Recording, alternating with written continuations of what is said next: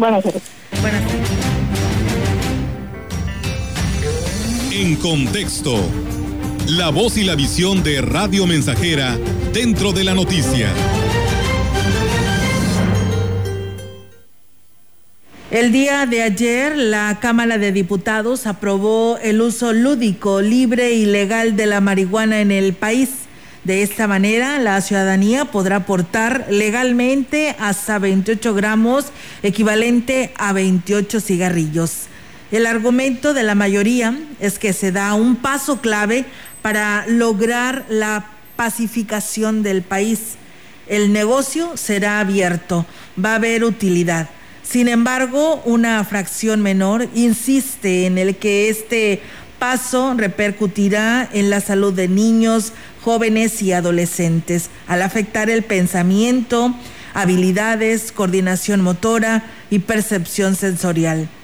La discusión sigue ahora en el Senado, que si queda prohibida la adquisición, posesión y consumo de la marihuana entre las personas menores de 25 años, que si la cantidad de plantas que se podrán tener en casa no deben exceder de cuatro y cosas así. Sin embargo, la discusión se da en tiempos de campaña y será sin duda un tema que ya traerá, o mejor dicho, ya traen nuestros flamantes candidatos abiertamente lo dicen, abiertamente lo hacen. Una vez más, la responsabilidad recae en cada una de las familias. La educación que se ejerce desde casa será lo que deberá dictar la conducta de nuestros jóvenes. Desde ahora, hacemos esos votos por la llamar a la cordura.